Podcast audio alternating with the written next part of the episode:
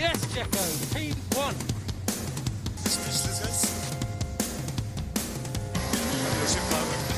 Losing power. Sí, dale. Oh, fuck. Fuck, hell. Mano del podio, me voy, me voy. Checo, yes. P2. P2.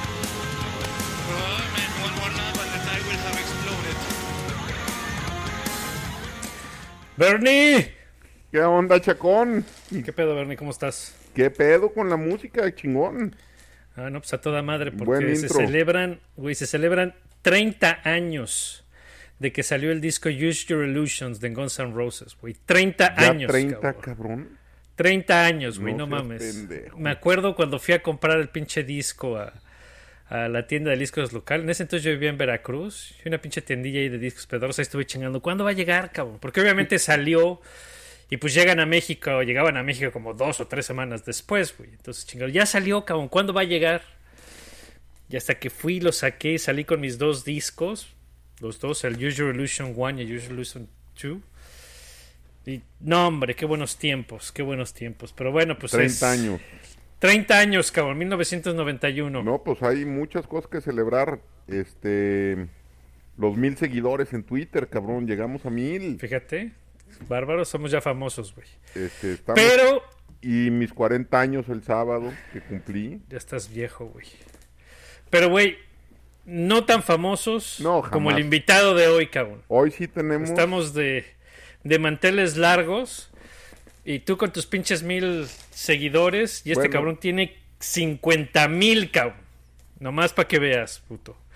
Y pues con ustedes, seguidores eh, de Vortex de este podcast, eh, está con nosotros Antonio Sampere, la amenaza elegante, también conocido como finísima persona, Catrín, podcastero, baila tango, pega duro, tiene chicas de a montón, tururú.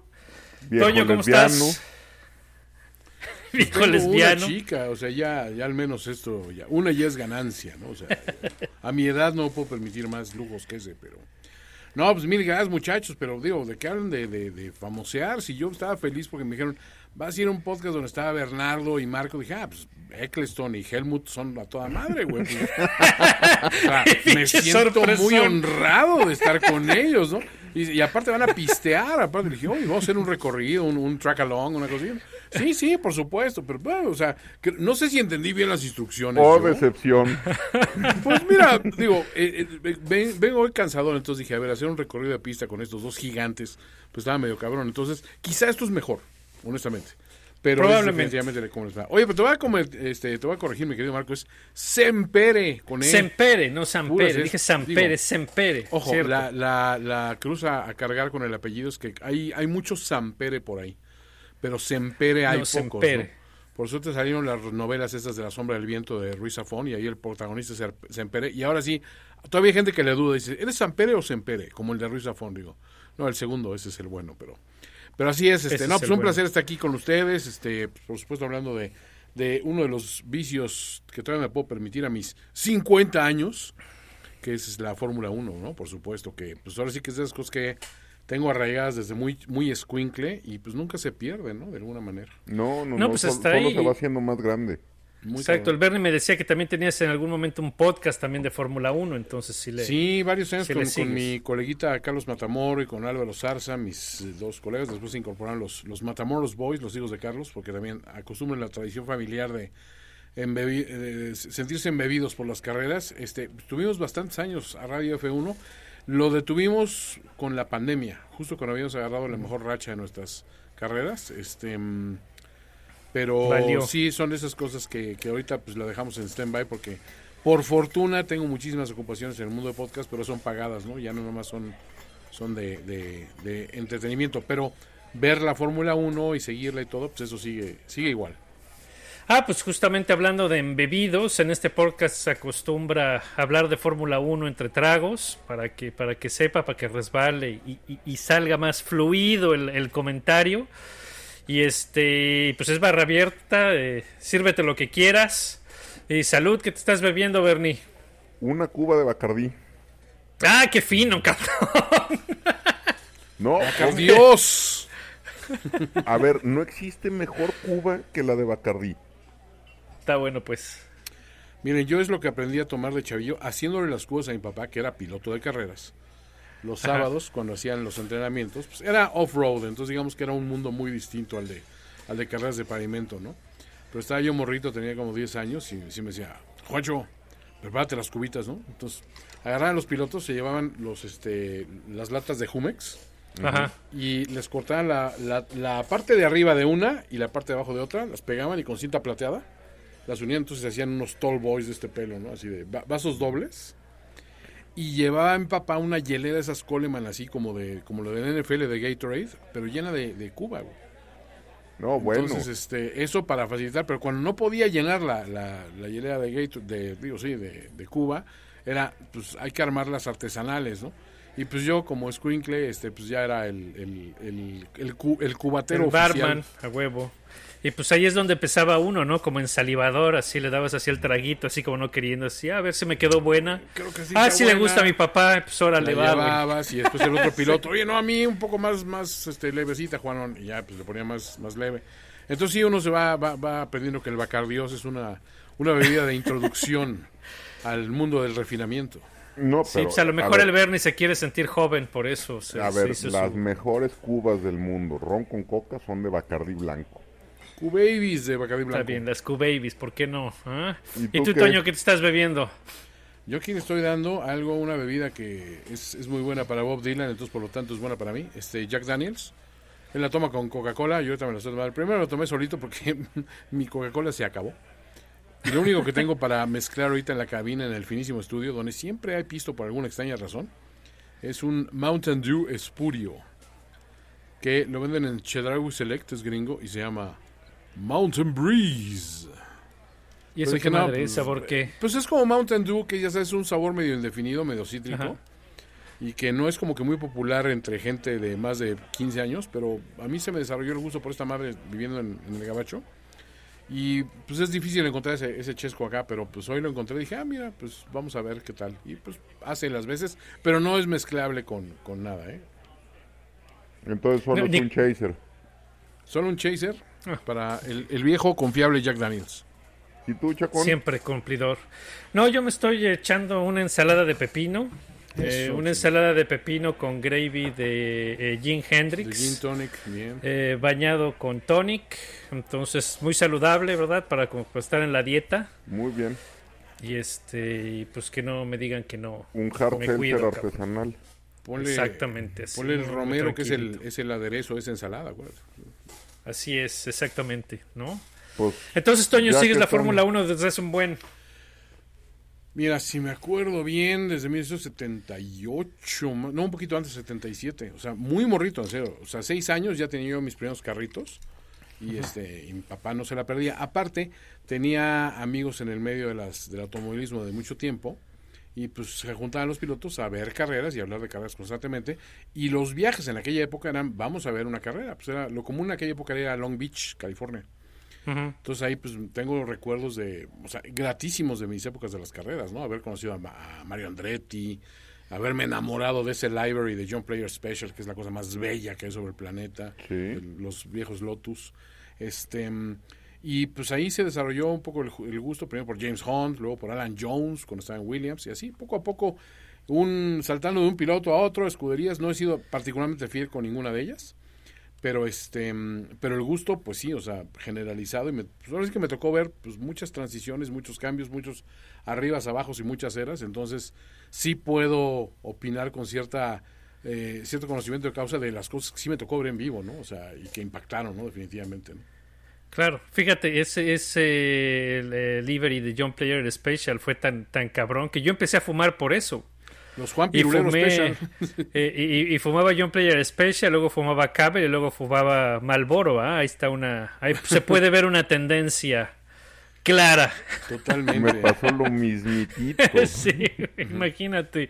Así es, entonces, pues aunque eh, nos duela que salió el, el- los patrocinios de las tabacaleras porque pues era lo que sostenía Sí. la Fórmula 1. Pues hasta cierto punto sí tenían razón de ser y yo fui víctima de eso. Este, y, a- y ayer lo poníamos en Twitter que deberían de regresar los vicios a- al patrocinio. Pues son los que- Las farmacéuticas, las, las casas de apuestas, las cigarreras, las, la madre. Pues sí, mira, de, de, de cualquier forma, pues es, eh, eh, es donde está el varo, cabrón. Y son los que están dispuestos a meterle la cantidad que la Fórmula 1 necesita para funcionar, güey. Pero pues, pero pues bueno, ya ves, son otros tiempos y otras políticas y, y otra manera de pensar con todo esto, ¿no? Y de lo que viste, Toño, ¿qué, qué, qué época es la que más? ¿Quién, quién fue tu piloto favorito? Mira, recuerdo con particular gusto, o sea, porque digo, cuando estás muy, muy, muy chavito, pues todo te impacta, ¿no? Entonces realmente te vas por los, los coches que llaman la atención. Creo que mi primera fascinación con un piloto fue con Nigel Mansell, ¿no? En los 80. O sea, sí fue una cosa de, de seguir su carrera, el desarrollo de la misma y cómo fue progresando y cómo era ese, ese Cruz Azul de la F1 que decías, ¿cuándo va a ganar este cabrón un campeonato? Porque es muy, muy bueno, ¿no? Debía hacer cosas espectaculares en, en la pista. Y, o sea, acabas apreciando muchos estilos, pero a mí el de Mansell era una cosa que me, me volvía loco, ¿no? O sea, es, es una época que particularmente me, me convenció de que, pues, valía la pena seguir este rollo, ¿no? Y después, Bueno, y pues, el F, FW16 era una era chulada una, de era una maquinota, ¿no? Que dices, una bueno, chulada de Y, coche. y, y Mansell pues tuvo la buena suerte o mala suerte de compartir época con cabrones enormes, Pros, Senna, Piquet. Piquet. Sí tenía pues, un estilo, ¿no? Sí, ahora sí que le tocó un- una época muy competitiva, este, o sea, con, con muchos pilotos que tenían las herramientas de hacerlo. Ah, está, mira, total. Es que era, era una belleza. Esto es, esto es audio, pero les estoy enseñando el Sí, eh, todavía- 1.18 del FW16 del modelo de Mansell Taxi con, Con con Senna. arriba. Es, es chulísimo este pinche coche. Ese, sí- ese sí es de colección, para que veas. Porque, Sí, es una chulada de coche. Fíjate, el otro día un amigo me presumía que tenía ese y decía, güey, o sea, se- ya no conocía más que una persona que lo tuviera, ¿no? El, el Mansell Taxi. Y ya conozco a dos porque Marco tiene, tiene uno y es, es realmente una joyita, ¿no? Fíjate, esas, esa... esa es la FW14, época, sí, ¿no? perdón. El Sí, FW14, síguele, ¿no? sí. Pero sí, era una 14, época, sí. tío, muy, muy, muy chingona. O sea, que realmente había cinco o seis güeyes en la parrilla que decías, cualquiera de estos cabrones en el coche adecuado es una pincha amenaza, ¿no? Y pues eso me gustaba. Creo que hoy en día también hay varios que han probado ser también muy manitas y todo, pero todo lo, todo lo mamón que era Mansell, dicen, fuera de la pista, o sea, yo, yo lo bancaba durísimo como piloto dentro de la pista, ¿no? O sea, muy cabrón. Pues es que también antes no teníamos tantos, para empezar los pinches radios a bordo, que, que pues nunca, nunca sabías lo que decían como ahora. Y no había tanta cobertura, las redes sociales, y entonces pues los puedo explicar, pero también antes eran bastante mamones y el piloto de Fórmula 1 es este es engreído, es mamón y, y- y siempre ha sido así, porque no puede ser de otra forma estando en el nivel de competencia. Y no puedes estar así en el nivel de, de, eh, de- de peligrosidad que manejan estos cuates. Entonces tienen que hacerlo así, ¿no? Ah, pero hay ciertas este, excepciones, ¿eh? O sea, he tenido oportunidad de, eh, como, como colaborador de la revista de Red Bulletin, me tocó entrevistar a un par de pilotos. Este, y también en ESPN, otro tanto, pues me tocó hablar con Juan Pablo Montoya, con Fernando Alonso en algún momento. No precisamente tipos simpáticos, pero, o sea, me quito el sombrero, o sea, pilotazos, sí, pero, pero pues ahí. Pero eh, Daniel Ricardo lo tengo en un lugar especial en mi corazón, al Honey Badger, porque es un güey extremadamente cagado y simpático y eh, buena onda. Y me dio muchísimo gusto su victoria, por supuesto, Monza. O sea, es de esos güeyes que cuando ganan me siento bien yo. O sea, yo, chingón. Este, y el mismísimo Max, que es una, es una amenaza también. Y el güey, pues la verdad, alivianado en su entrevista. Entonces, digamos que me, me ha tocado. He tenido suerte de conocer a algunos así. Y el mamonzazo, pero que me cae poca madre, de, Nelson Piquet, güey.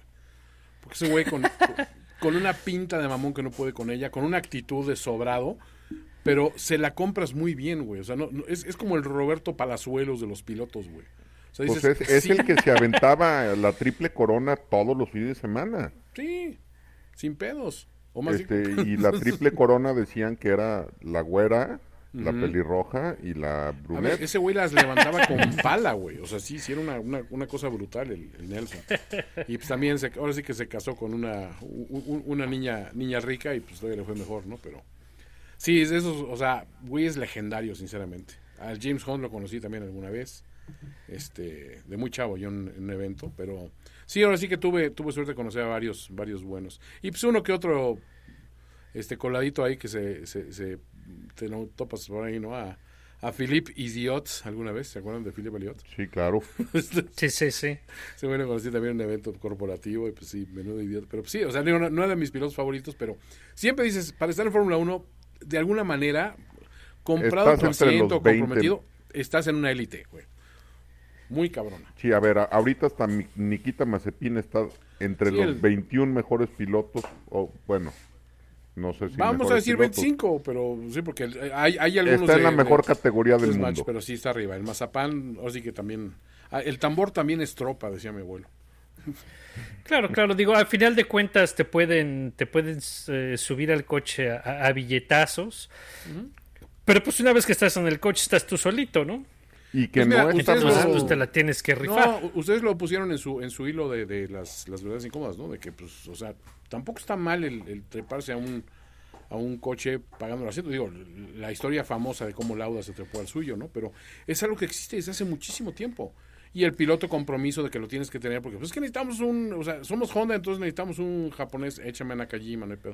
O sea, como que siempre hay esas historias de uno que tiene que encajar por ahí, ¿no? Y pues algunos casos funciona bien, son accidentes afortunados, ¿no?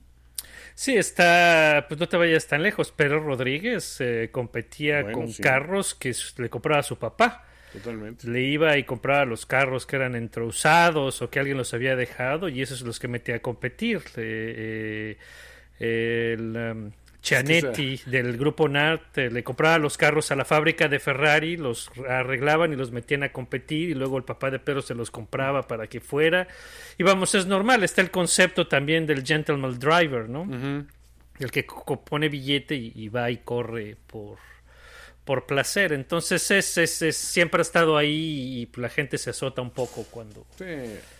Pero Cuando muchos de ellos era el, salvaje oeste, estarás de acuerdo, ¿no? O sea, Pues decir, sí. güey, o sea, esto, o sea, te pones a ver la Fórmula 1 de ahorita y te pones a ver cómo era hace 40 años. No, y- bueno, y era totalmente dices, diferente. Güey, ¿qué es esto, cabrón? O sea, ¿en qué momento llegamos aquí, no? Pero vamos, es una, es una verdad que es válida en la mayoría de los, de los deportes que dan ese salto cuántico a decir, somos una cosa que sigue un nicho de espectadores a somos un fenómeno global, ¿no? O sea, ahí sí te das cuenta que el negocio cambia drásticamente. ¿no? Sí, pero sí, sí fue una evolución muy cabrona, muy rápida de la Fórmula Muy 1 cabrona. de los ochentas, Ujú. que, que todavía los este, mecánicos iban en shorts, sin camisetas, la madre, al, a finales de los noventas, que ya era muy profesional el, el pedo.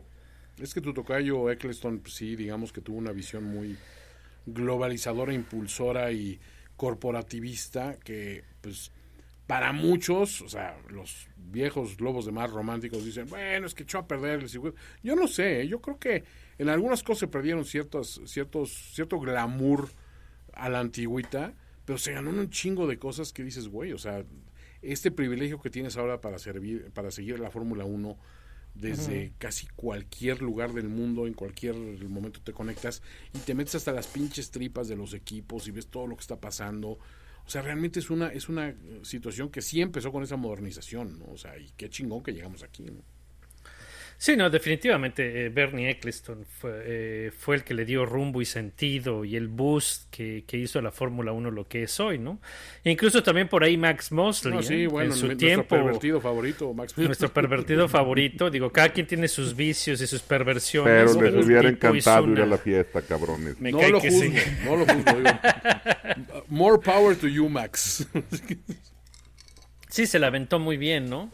Entonces, pues yéndonos tendidos a, a- a este año y a la Fórmula 1 actual, pues estamos en medio de un campeonato que después de pues seis años que nos aventamos desde que, se- desde que empezó la era híbrida, por fin parece que llegamos a un año en donde la cosa está competitiva y donde hay una pelea real por el campeonato del mundo. entre dos equipos, porque estuvo la pelea entre este el campeonato que ganó Rosberg, que fue entre compañeros. Ahora lo chingón es, es que es entre dos equipos. Y entre Exacto, un chavito exacto. que trae el cuchillo entre los dientes, dispuesto a ponerse todos los muros que se le pongan en, en medio. O coches. Exactamente. ¿Cómo has visto este año, Antonio? Pues muy feliz primero que nada porque Verstappen es como, como el piloto que hemos adoptado mi papá y yo como nuestro nuevo favorito desde hace varios años. Y este y siempre tenemos como la tradición de, güey, o sea, ¿quién va a ser nuestro piloto, no? De ahora en adelante. Eh, y ahora pues le tocó a... pues, algún tiempo fue Alonso, por supuesto. Y el, el- pero el siguiente donde hemos coincidido los dos de que lo apoyamos a muertes a Max, ¿no?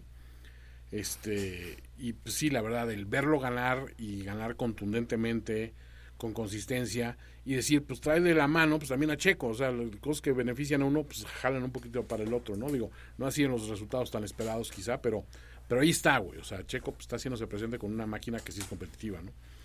Y pues, por supuesto, ver a, a- un par de cabrones que son muy entrones, güey, la, la neta, los dos, tanto Max como Lewis, dándose, pues, ahora sí que tiros derechos, eso siempre está chingón. O sea, cuando ves dos pilotos de cierto nivel que están trepados sobre máquinas similarmente competitivas y se están dando a llenar, está muy bien. Pero de par- aparte tienes como que buenos aderezos ahí, güey. O sea, el surgimiento de, de Lando está bien chingón. Este, y, y el regreso de McLaren, ¿no? Que, o sea, era, era de los Que que se a mí me aplaude. O sea, el regreso de... O sea, ver que, que están resurgiendo equipos como McLaren que estaban en la lona o Williams que ya no es el pinche fondo de, de la tabla. O sea, digo, todavía no está donde deberían estar, pero ahí sí. Pero hay mejoría. Está chingón. O sea, se nota, un- notas, notas una progresión. Ya solo Este- falta que los putos Ferraris, por favor, Ferrari, ¿Qué? ya hagan algo. La neta es, sí, o sea, lo de, lo de Ferrari sí es algo que ahí sí lo estudio, lo analizo y todo. Y pues me acuerdo de las previas sequías de Ferrari. Y dices, es que ninguna, o sea, la veo tan tristona como esta. Y no es por piloto, siento que sí tienen pilotos. O sea, digo, Leclerc a lo mejor no es mi favorito de esa, de esa generación. Pero no se me hace para nada un mal piloto, se me hace un piloto chingón, ¿no? Y Sainz se me hace muy bueno, o sea, también, ¿no? Entonces digo, pues hay algo, o sea, ustedes sabrán más que yo de qué es lo que está mal, porque creo que son más fans de Ferrari.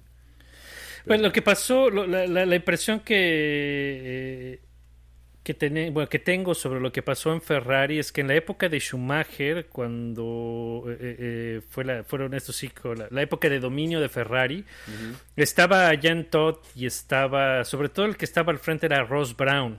Y Ross Brown trajo una forma de trabajo muy a la inglesa, entonces muy organizada.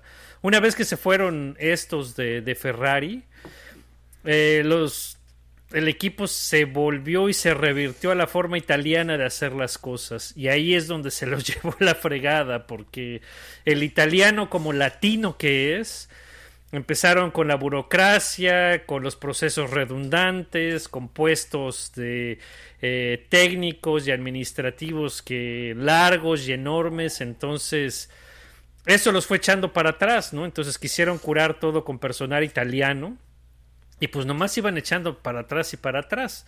El cambio viene con eh, eh, cuando llega Sergio Marchione, que Sergio Marchione viene de escuela, aunque es italiano, él es eh, canadiense italiano, entonces sí es italiano, pero nació en Canadá, se educó en Norteamérica y siempre trabajó en Norteamérica.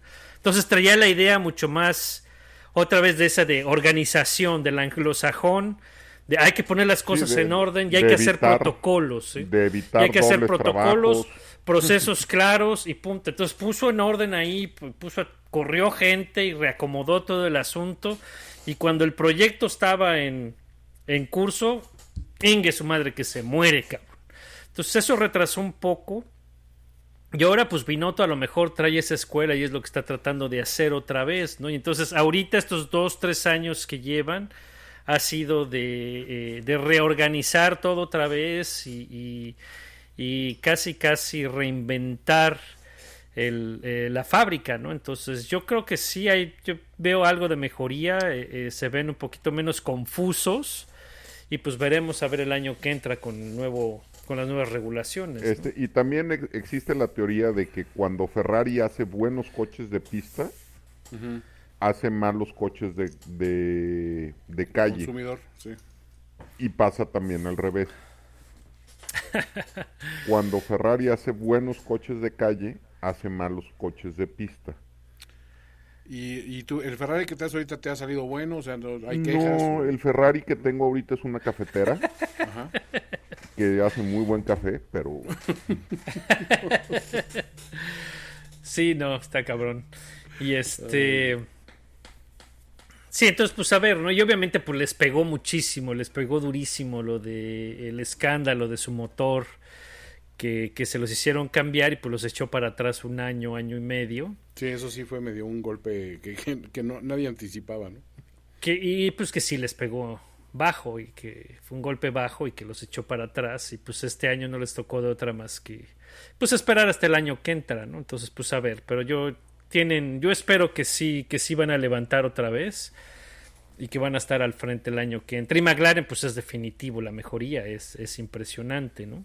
Sí, Pero este, y, y- y regresando a la lucha por el campeonato, ¿cómo ves a Hamilton? pues lo veo, este, híjole, no sé, siempre que quiero descartar un poquito a Hamilton, decir, bueno, creo que ya hoy va a empezar a mostrar su, su mortalidad, este, como que de repente saca algo que te vuelve a sorprender, ¿no? Y aquí sí lo veo, pues sacando un poco más la garra, ya así de, plano las pinches uñas y el colmillo, ante la situación de que ya el coche no es necesariamente el coche que es el bastión inexpugnable para todas las demás este, escuderías, ¿no?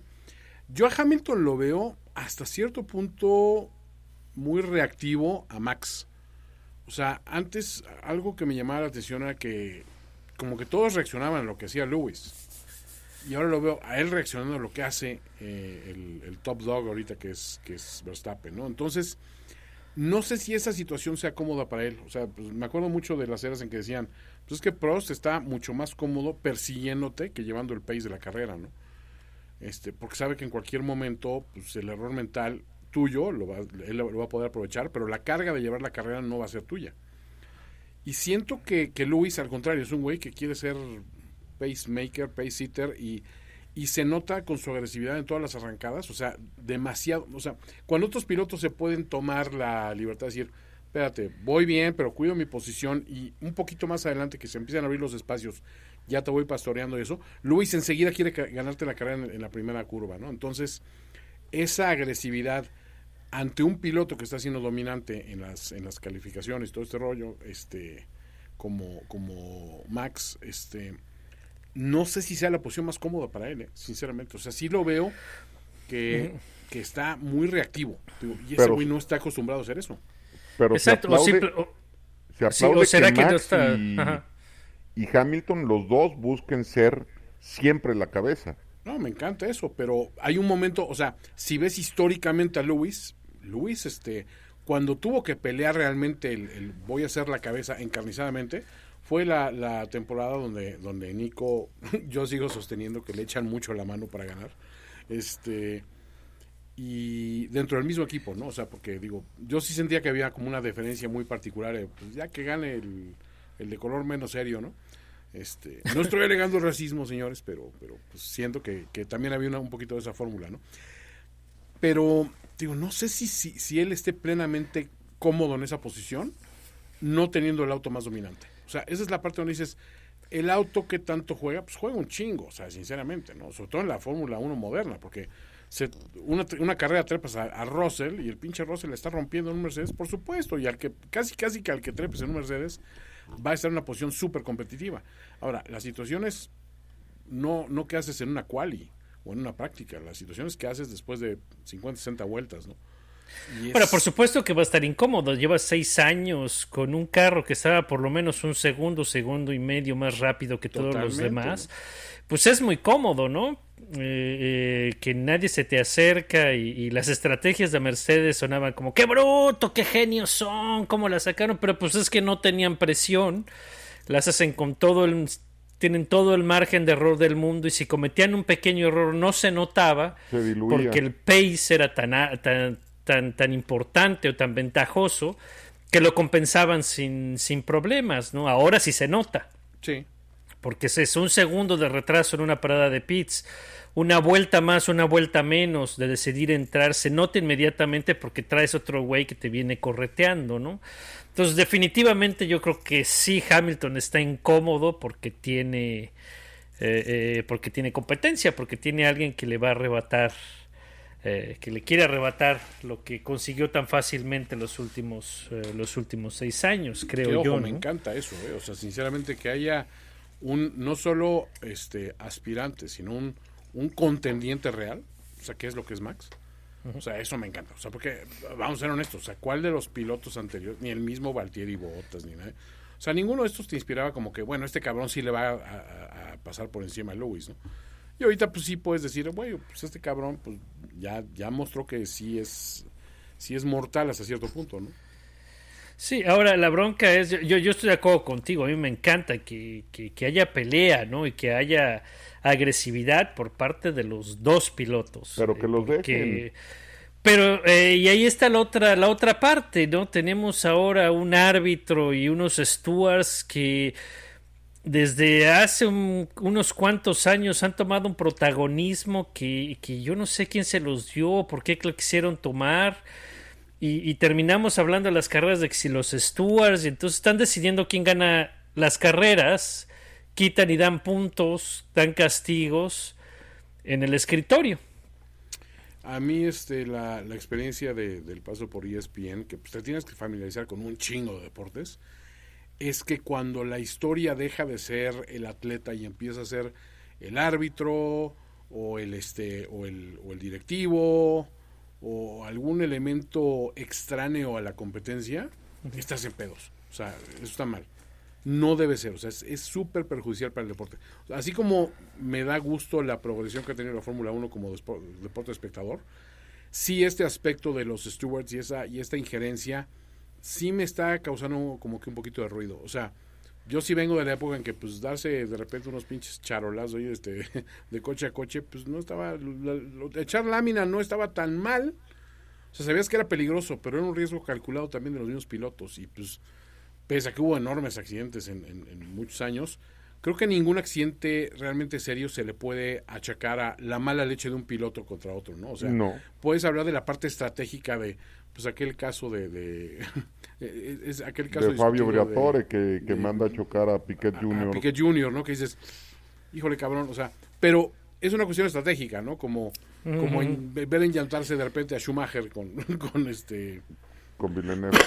con Villeneuve y dices, pues mira, o sea, no es lo que me gusta, pero ha existido y es entre pilotos y pues va, ¿no? ¿no? Y Ya lo cuando- hicieron Prost y Senna dos ver, veces. todos en algún momento y, y, o sea, hay, hay, hay una historia larguísima de esas, de esas, de esas cuestiones que dices, pues sí, en algún momento pasa y ahorita está pasando también de repente con, con, con, con Lewis y, y con Verstappen, pero sí, yo, yo coincido con ustedes, ahora sí que déjenlos correr, cabrón, o sea, a ver qué Pues pasa, sí, ¿no? porque eh, digo, eh, también no es eh, pinche ciencia espacial, cabrón. Digo, eh, ese accidente, ese toque entre Schumacher y Villeneuve, hijo, es a todas luces, se ve, se, se ve que es intencional. Y al final hasta el mismo Schumacher acepta, pues sí, le puse un laminazo al güey porque, porque me tenía yo que defender, ¿no? Perdón. Pero, pero ves el, el- el accidente de Monza de la semana pasada. Y pues son dos cabrones necios que, que buscaron el mismo espacio y pues chocaron, cabrón. Pero pues es por. Es, es producto de la competencia y de la alta competitividad de los dos pilotos, ¿no? ¿Para qué chingados vas y te metes? ¿Y, y para qué No chingados metas tu vas? cuchara, güey. ¿Y, y para qué chingados vas y le pones tres lugares de castigo a Max en una carrera que se viene con muchísima agua como está cayendo ahorita en Sochi? Bueno, punto que ellos no sabían lo del agua, pero que de todas maneras tiene una implicación dentro del campeonato, ¿no? Porque tú lo que quieres es que se quiten y se den esas posiciones en la pista, no en la mesa. cabrón. ¿Quieres castigarlo? Múltalo con una feria, güey. Eso se hace hasta en el, hasta en el fútbol americano. Te pasas de lanza, te, re- te, te- te re- eh, revisan la, la- la jugada en la semana y te dicen, te pasaste de lanza con ese llegue, pum, órale, güey, 15 mil dólares de, de multa, así se te va a quitar, ¿no? Pero afectar el campeonato de esta forma, pues no, a mí no me late, ¿no? Porque Es que entonces está- se pierde a- chiste. estás tocando un tema muy curioso. Acuérdense, por ejemplo, la época de la marcha, de la marcha olímpica, y que de repente veías ganar un cabrón y de repente, ah, no, güey, pero es que levantaste, flotaste no sé cuántas veces, entonces te bajas y subes este cabrón. O en la época del base, no, pues sí, güey, pinches récords de cuadrangulares chingones. Ah, pero van a llevar un asterisco porque estos cabrones estaban todos arponeados, güey. Puta madre. Y después, ahora el, el fútbol soccer, eh, no, pues vamos a meter el bar para que sea muy justo y todo este rollo. Puta, pues ya la celebración del gol queda, sí, pero pendiente. Tenemos que revisar la pinche jugada del gol y a lo mejor no pasa nada. Y después en la NFL misma, no, no, pues ahora con el golpe casco contra casco, situaciones que se dan que en una fracción de segundo y que a lo mejor hay una cierta incidencia, pero visto a la luz de la cámara ultra rápida, con, eh, con, eh, con el detalle cuadro a cuadro, dices, ay cabrón, sí, sí llega a pegar el casco contra el casco. Sí, pero espérate, antes pegó el, el antebrazo y todo rollo. Cuando el casco hace efecto con otro casco, ya no es el, el punto focal del golpe. Entonces, pero tú en la repetición lo ves muy grave, dices, ah, no, pues a la chingada su castigo y este, este cabrón se va y 15 yardas.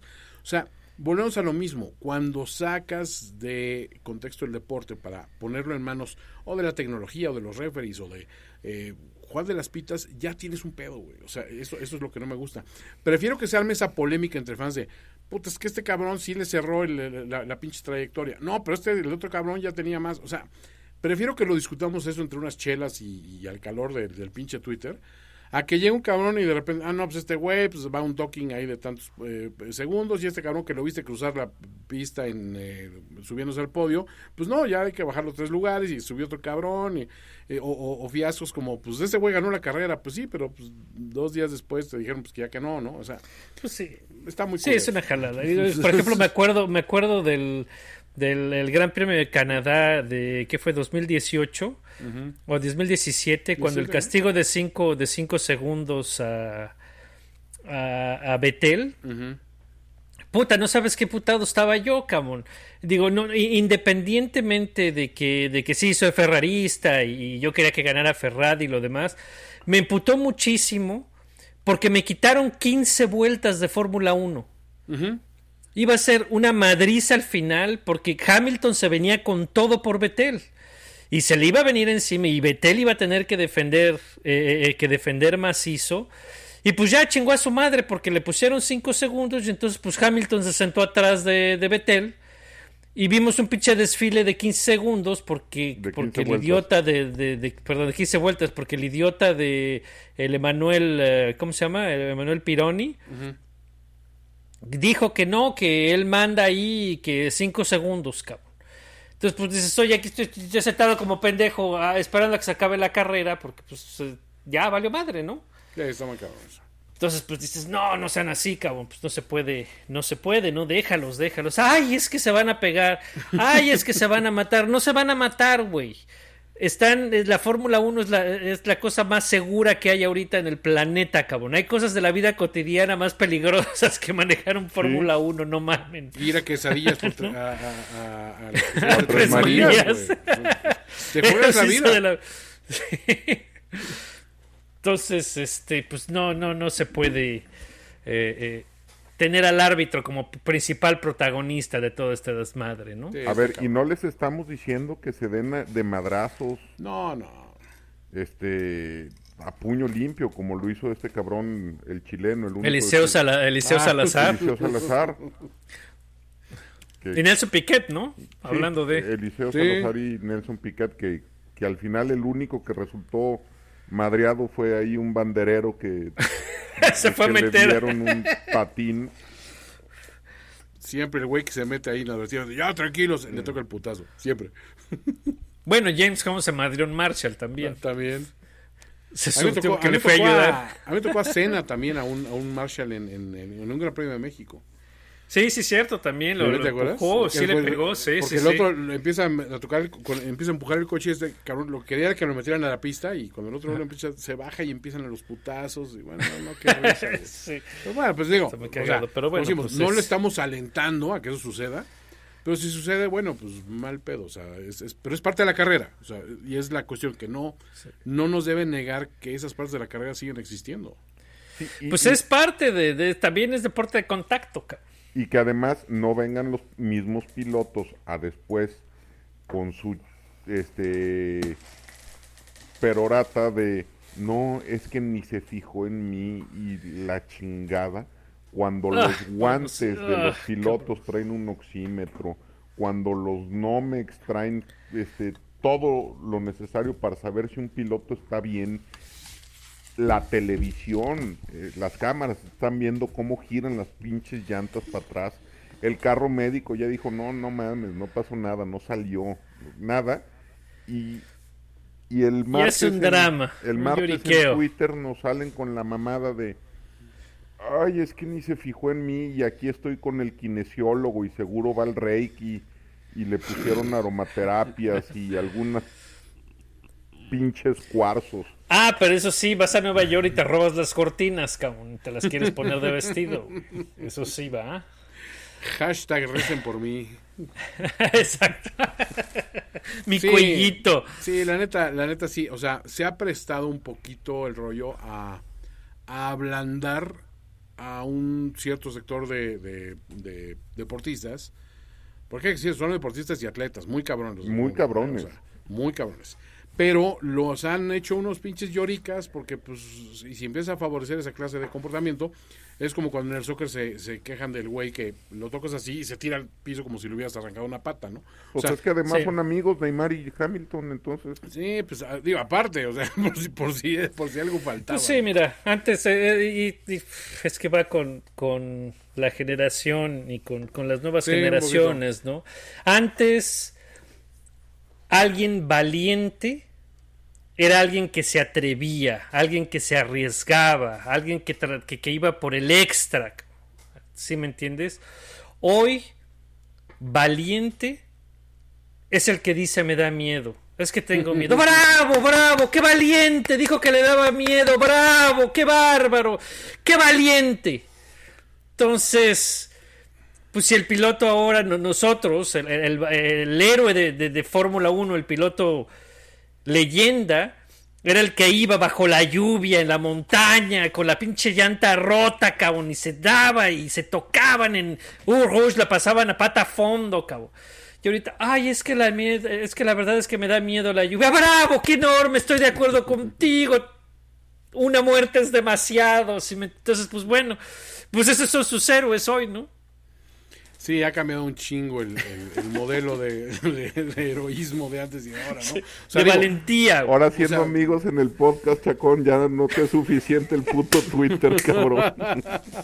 No, la neta, a ver, es que eso, es- eso es muy curioso. Ahí, ahí es donde te das un poquito cuenta de, de qué tan corta es la memoria de, de ciertos fans este, cuando de repente elevan a ciertos pilotos a categorías que no les corresponden, porque es, el mejor juez de estas cuestiones suele ser el tiempo, ¿no? O sea, en caliente es muy difícil decir que un piloto hoy día, por tener tal número de campeonatos o por tener tal número de palmarés, es el mejor, o sea, tiene que estar en el top 10 de la historia. O sea, tienes que irte mucho al histórico, ver el, el esquema competitivo, hacer mucho análisis, pero también cuenta un chingo el, güey, yo vi correr estos cabrones, o sea, y lo que este güey hacía no lo hace ninguno de los de ahorita, o el de los de ahorita, el único que, que podría competir en esa época es, Sutano, o sea, eso es válido, porque creo que ustedes lo pusieron, o sea, cualquiera de, los pilotos antes lo metías un B12, de, de los de antes dicen, o sea, ah, creo que por ahí incluso Lewis cuando se trepó a, a uno de los McLaren decía, güey, es que sientes que estás jugándote la vida porque estás domando un pinche toro salvaje. Sí, Es fue cierto. Luis, fue Luis en el tributo que le hicieron en Top Gear, este que Ah, le prestaron F4, el, el MP4. El, M- el MP4, ¿no? Güey, no, cuando, cuando a Romain Grosjean, cuando manejaba para Lotus, le dieron a manejar el. eh, creo El que fue el Juan Pirulero T98, güey. Ah, no. El sí. T98 de y por poco le revienta la caja, güey, porque no sabía hacer los cambios manuales. No, Ya sabes, el. ¿Y dónde está el botoncito de aquí? No, espérate, vato. Pues es que esto es, es a la antigüita, mano. poco se le revienta, ¿no? Oye, pero ahí tienes a Grosjean que le está rompiendo, ¿eh? Ahorita La está rompiendo en indicar. A muy ver, bien, hablando, hablando de, de, de los comisarios, a Rosman Grosjean lo hubieran mandado al Moloya cinco años en solitario si se Por ese movimiento, ya me- si se avienta ese rebase en Fórmula 1. Güey, y Jimmy Johnson, eso. si fuera Hamilton, hubiera llorado. No, y, bueno, un mar, un mar. Un mar. No, Jimmy y, y Johnson Jimmy dijo, Johnson lo bien. único que dijo fue hard racing. Dice, Chale, está, sí está cabrón. O sea, sí. puta madre. Pero es que esos güeyes, el Jimmy Johnson y estos traen eh, todavía un poquito de, ese ADN Pues de, de, de de Nascarieno. NASCAR que dices, pues sí, güey, ahí todavía hay ciertos huevitos, ¿no? O sea, A ver, y, y NASCAR se chocan porque tienen defensas. Tú, totalmente. tú sí. ponle unas defensas a los a los Fórmula 1 y va a haber choques. No, por supuesto. Mira, es el adagio que mientras más protección tengas a tu alrededor, eres más, eh, más osado, güey, te sientes in- indestructible. Y eso lo comprobaron alguna vez, esto es así, este, conocimiento ESPN. Este, hicieron un estudio de por qué el deporte más violento del mundo de contacto, que era el fútbol eh, australiano, que es básicamente un rugby, pero con chingadazos más, más ojetes, eh, tenía muchísimo menos lesiones que la NFL, pero te digo, abismalmente menos y aparte, cero problemas con lesiones de traumatismos craneoencefálicos y degeneración eh, eh, de, De trauma funciones repetitivo, ajá. De trauma repetitivo. Y es que descubrieron, dice, pues es que tú le quitas todo el equipamiento a un cabrón y aprenden a detener los golpes antes de, o sea, como que se cuidan mucho de, de que no de que no suceda, ¿no? Este y, y de alguna manera, pues, o sea, cuando cuando tú le pones todo el equipamiento a un, a un- deportista, se siente indestructible, cabrón. Entonces se tira, pero a matar, cabrón. O sea, creo que el mismo principio aplica en carreras de coches, ¿no? Sí, sí, puede ser. A lo mejor ya es eh, demasiado demasiado protección o eso. A lo mejor se sienten de- aún así que pueden hasta cierto punto estos estos corres, estos coches pueden ir más rápido, por ejemplo en las curvas y sienten que ahí puede ser más peligroso, ¿no? Porque obviamente estos carros giran mucho más rápido que los carros de antes con la cantidad de downforce que pueden que pueden generar. Entonces, este esa es una cuestión de eh, verdaderamente de perspectiva en estos tiempos que es diferente, ¿no? Como yo no puedo entender y eso lo alegábamos en un, en un podcast también y en, y en Twitter sobre lo que es manejar en la lluvia, que hay una Una falsa digamos que la lluvia una exacto una falsa percepción de peligro de peligro extra de manejar en la lluvia. Sí hay más riesgo de que choques porque la lluvia perdona menos los errores pero de ahí a que el choque sea ah, mortal o incluso provoque lesiones graves eh, es falso porque no no es cierto no entonces hay ahí una, una cuestión y con todo esto que se exagera de la seguridad es lo más importante y no, no podemos dejarlo. Entonces Sí, el balance por ahí Hay se está perdiendo, dices, ¿no? Sí, no, no exageres. O sea, o sea, sí, como dices tú, el riesgo existe. Pero el riesgo existe desde que te subes al pinche coche, güey. O sea, sí. Y es un riesgo mucho menor hoy en día al que había hace 15, 20 años, incluso 5 años. O sea, Sí, sí, sí. Sí, a ver, el halo no existía hace cinco años y el halo salvó la cabeza de Luis Hamilton la semana antepasada. Y la de Grosjean la de y la de Grosjean también el año pasado. el año pasado, ¿no? Entonces, pues, es la Fórmula 1 es más segura ahorita que hace cinco años. Y es más segura ahorita que hace 15. Sí, sí, sí. Entonces, a ver, a ver hasta dónde, hasta dónde, ¿no? Porque es mucho, mucho azote, creo yo, ¿no? Ahora, siento que también vamos a ver una situación donde eh, los pinches cambios climáticos iban a obligar a la Fórmula 1 a decir, necesitamos un pinche plan B para un chingo de estas cosas, porque si una, una carrera puede detener un pedo así, este, o sea, a, a raíz de la, del clima, que pues vamos a ser honestos, no es tan predecible como era en otros años, este pues ahora creo que vamos a tener que reprogramar ciertas, ciertos circuitos o, o ver que haya otro otro sistema para, pues, ¿sabes qué? Pues a la semana siguiente compensamos con una acá. O sea, tiene que haber algún método porque, como dices tú, robarle vueltas a- al güey que está pagando por ver Fórmula 1, pues sí está muy cabrón, güey. O sea, súbase quien se suba al podio. ¿eh? Sí, sí, sea, sea como sea, ¿no? Como quiera que sea, sigue siendo un, un espectáculo y pues el cliente también lo que pida, ¿no? Totalmente. Entonces no se puede, tiene que tener ese plan, ese plan B, ¿no? Correcto. Y pues se viene el, el cierre de temporadas, nos quedan cuántas, una, dos, tres, cuatro, cinco, seis, siete, ocho carreras. Ocho carreras, todavía, todavía queda mucha carnita. Queda Entonces hay Rusia, pleito, ¿no? Estados Unidos, México, Brasil y las tres de eh, Medio De Oriente. Arabia. Medio. Exacto, O sea, todavía tenemos por quedan ahí un una. chingo de puntos, cabrón.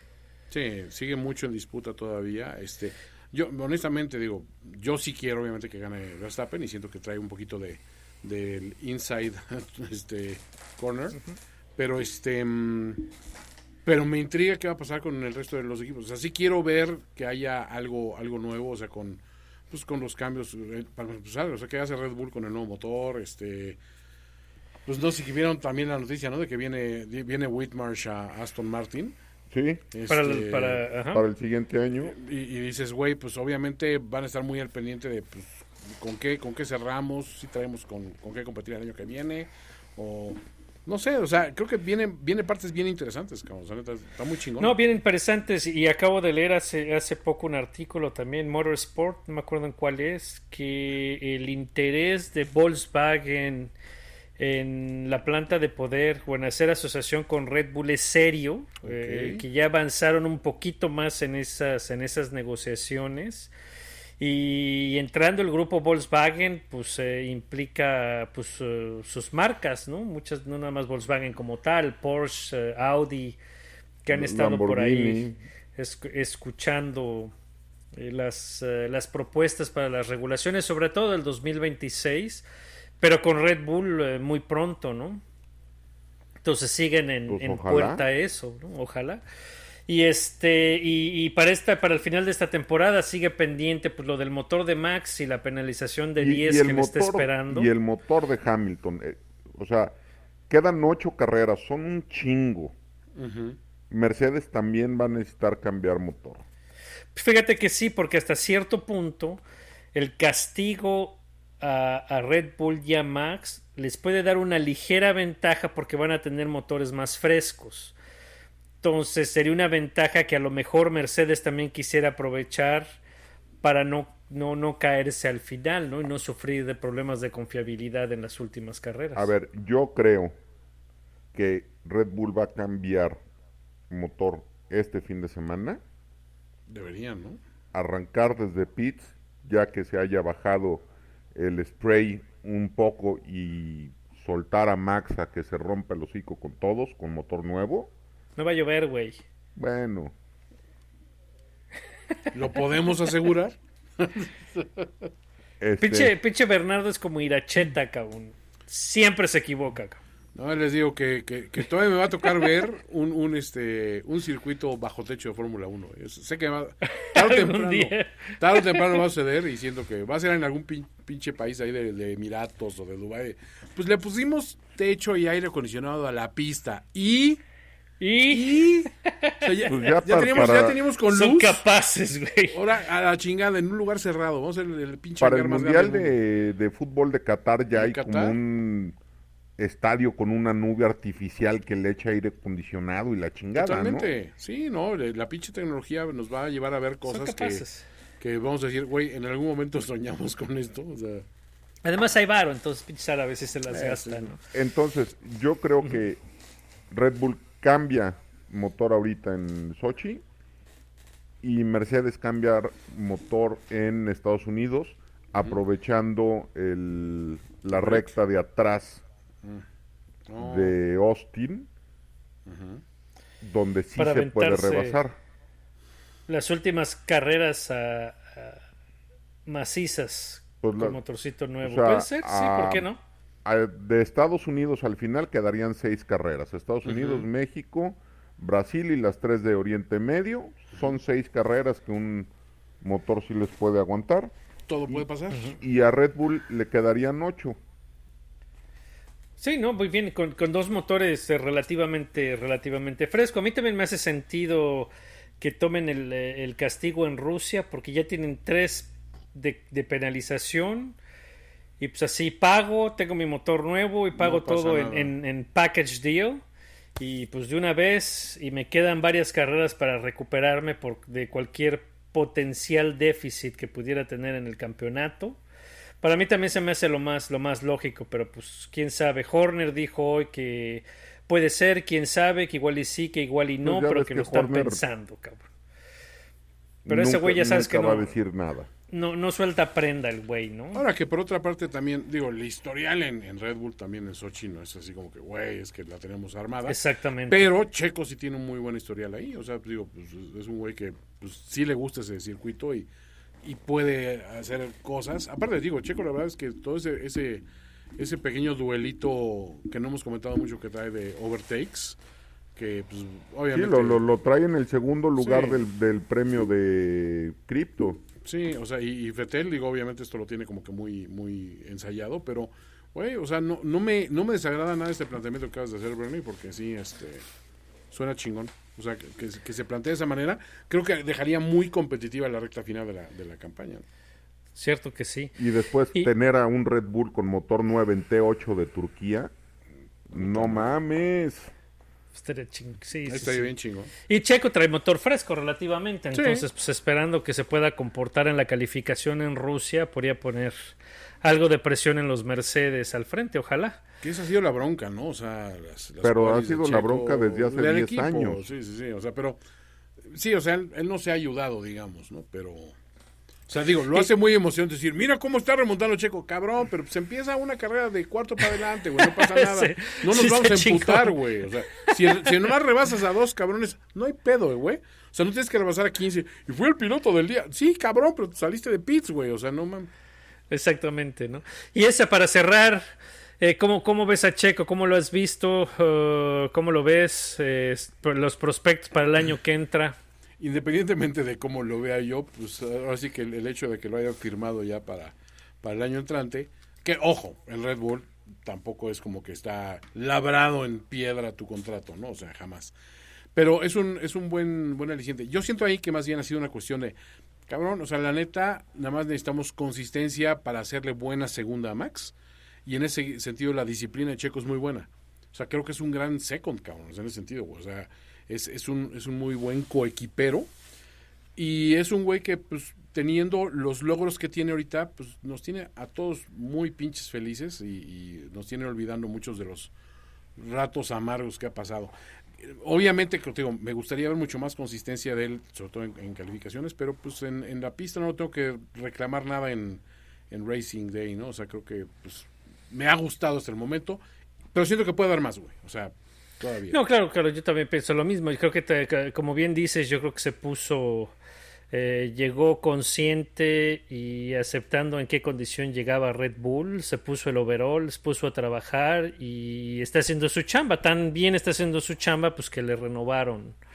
Le renovaron el contrato, ¿no? Es que hay una, una cosa, los pilotos ahí llega un momento en su carrera que ya empiezan a pensar en su legado. Yo siento, eh, es, es un poquito paralelo a lo que estamos viendo Fettel en, en, Aston Martin, el regreso de Alonso a, a Alpine.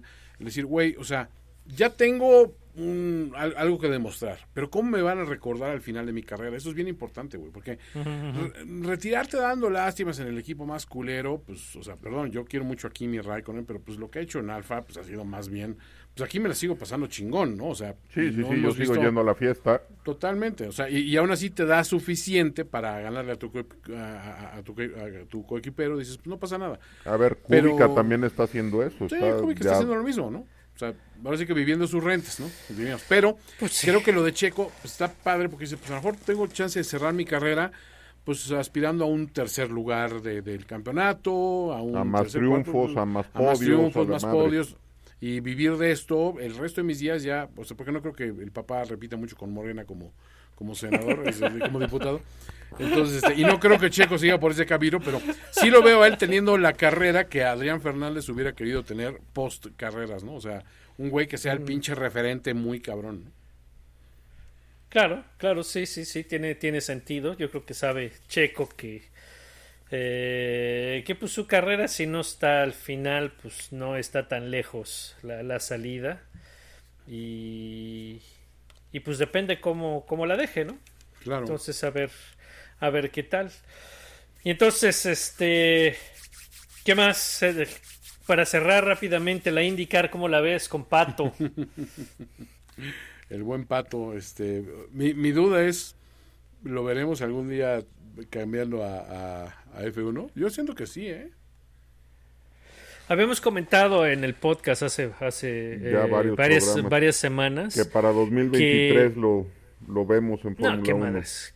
Que, que, que ¿Qué- la transición de la transición de, de IndyCar a, a Fórmula 1 es, es muy difícil.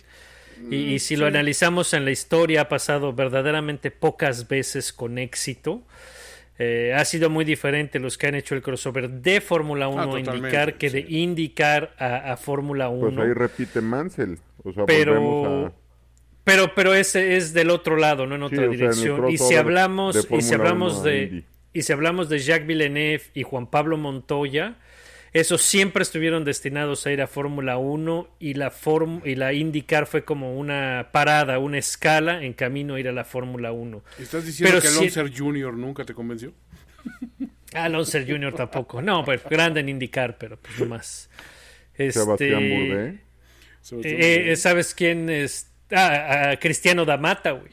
Oh, es cierto. ¿Sabes quién es el otro? Eh, Que era el, el piloto favorito de Penske, también llegó a la Fórmula 1 y pues también con- junto con Penske se retacharon. Gracias. Pero creo que si, que si se puede dar ese crossover de IndyCar a Fórmula 1 a través, más allá de ser eh, Homer, creo que Pato la podría hacer, porque tiene la combinación es- eh, eh, perfecta de estar en un equipo Con link equipo. directo a la Fórmula 1 y además creo que tiene el talento. ¿eh? Hay otra cuestión también, está chavo. O sea, muchos de esos Y está casos muy chavo. Que, que hicieron esa transición fallida ya tienen como que mucho tiempo Sí. en, en- en el... En Indy. eh, eh, sí, eh, y en ese ecosistema de Indy que es muy específico, ¿no? O sea, sí tienes que reeducar mucho tu, tu estilo y tu hasta tu misma este, preparación física de Indy a F1, ¿no? Entonces siento que pues, siendo así tan chavo no está tan difícil hacer una transición temprana, ¿no? O sea, decir, ahora le vamos a jugárnosla con este cabrón allá y a ver qué pasa, porque el gringo sí quiere, o sea, sí le urge tener como que talentos que viajen bien y pues imagínate un, un pinche mexicano criado en el rollo de Indy con ya el fandom de Indy que pueda en algún momento jalar un poquito de afición a F1 siendo una empresa que ya es pues, más gringa que otra cosa pues está chingón Sí, se puede dar, se puede dar. Yo, digo- yo sí creo que va a llegar Pato a Fórmula 1 2023-2024. Mm, es, es buena Puede fecha ser. para tirarle o sea, Puede digo, ser. antes imposible pero pero sí 2023 24 se No, ve muy- y, y muy hay que ver cómo lo hace Pato en las pruebas que le van a poner en Abu Dhabi. O este, seguramente ¿no? Pues es que ya se la, se la ganó. Sí. Zach Brown le había prometido que si ganaba una carrera le dejaba probar el Fórmula 1 en Abu Dhabi. Ya ganó dos. Que le dejen dar dos vueltas. Mira, la cosa va a ser seria con Pato cuando empieces a ver que le están dando test privados con un Fórmula 1 de tres años, que, que es lo, la regla, dos años anteriores o tres años anteriores, y que le están dejando probar donde sea con, con un McLaren así. Entonces ahí sí es donde te vas a dar cuenta de esto va en serio. eso va en serio sí. Esto va en serio, le están dando kilómetros y, y hay chance. Cuando eso pase, ahí sí, la pinche prueba esta es de exhibición y a Sí, toda sí, madre, sí, sí, porque sí. fue una apuesta que se organizó ahí con Zach Brown. Pero cuando pase eso de que empiece a probar, ahí entonces vamos a decir la cosa va en serio. A ver, pero si Zach Brown y Pato hacen buenos tiempos, sea, si se le pega. Eh, lo va a poner en el mapa, no, vamos, claro que va a ser importante porque va a levantar la mano, ¿no? Llamar la atención. Pero en- como, en- como tal, en el contexto de las cosas, no creo que signifique mucho. Ver, Por Pato- supuesto que va a ir a hacer una buena, va a querer hacer una buena impresión. ¿no? Pato no va a ir a hacer donas a- con el McLaren F1. Sí, sí. No, no, no, va a ir a, a ponerlo y, y- y hacerlo bien, pues. Por ahí un día, este, jálense de invitado a David Sánchez Olmos, a di- arroba DSO Racing, ¿sí? eh, porque él, digo, no sé exactamente, pero creo que él lleva algo de PR de, de Pato, este, o, o está muy cercano a él por alguna razón, este, y él les puede dar como que mucha información cercana, de- dentro de lo que se puede, ¿no? Decir, Sí. respecto al futuro, porque creo que él también le ve muchas, muchas facultades y muchas posibilidades de llegar en corto, ¿no? Entonces, Pues Ahí David Sánchez, síguenos en, fe- en, en el Twitter, cabrón. arroba DSO Racing, el David Sánchez Olmos, el buen frijolero. sí, está bien. Ya, No, ese cuate lo conozco desde hace mucho. Ah, Lo bueno. hemos troleado un poco. Ah, A ver. bueno, entonces mejor. pues, sí, ya sabes que Marco Chacón es especialista en hacer amigos en el Se, va a sentir como en casa, se va a sentir como en editorial Televisa, entonces, porque también ahí el Frankie Monstruo lo traía de bajada. No, está, está buena onda el cuate. Eh. Está bien, está bien. Pues este. Pues muy bien, muy entretenido. Muchas de gracias. Invitadazo de lujo. Este, sigan a Antonio en su cuenta que es arroba finísima persona. Eh, tu, tu podcast, Eh, pues mira, ahorita estoy haciendo podcast sobre todo de la NFL, eh, pero todos los podcasts que producimos los hacemos en finísimos.com, que es mi empresa. Y pues ahí vienen algunos proyectos nuevos que pueden ser de su agrado. Ahorita nadie les va a hacer sombra a ustedes porque ahora sí que van, van, van en la pole position de podcast de Fórmula 1. Este, porque no hay planes de que regrese Radio F1 a, a darles pelea. eh. no, pues Este, aquí nos vemos de regreso entonces. Ganaron mis águilas de Filadelfia, cabrón. Es cierto. la Santa cachucha, ya ni la chinguen. Pero en fin, pues síganos en ah, arroba Vortex F1 Podcast. Aquí nos vemos. Esperemos hayan disfrutado el programa. Y nos vemos hasta la próxima. Bernie, Antonio, muchas gracias. Abrazo. Chao.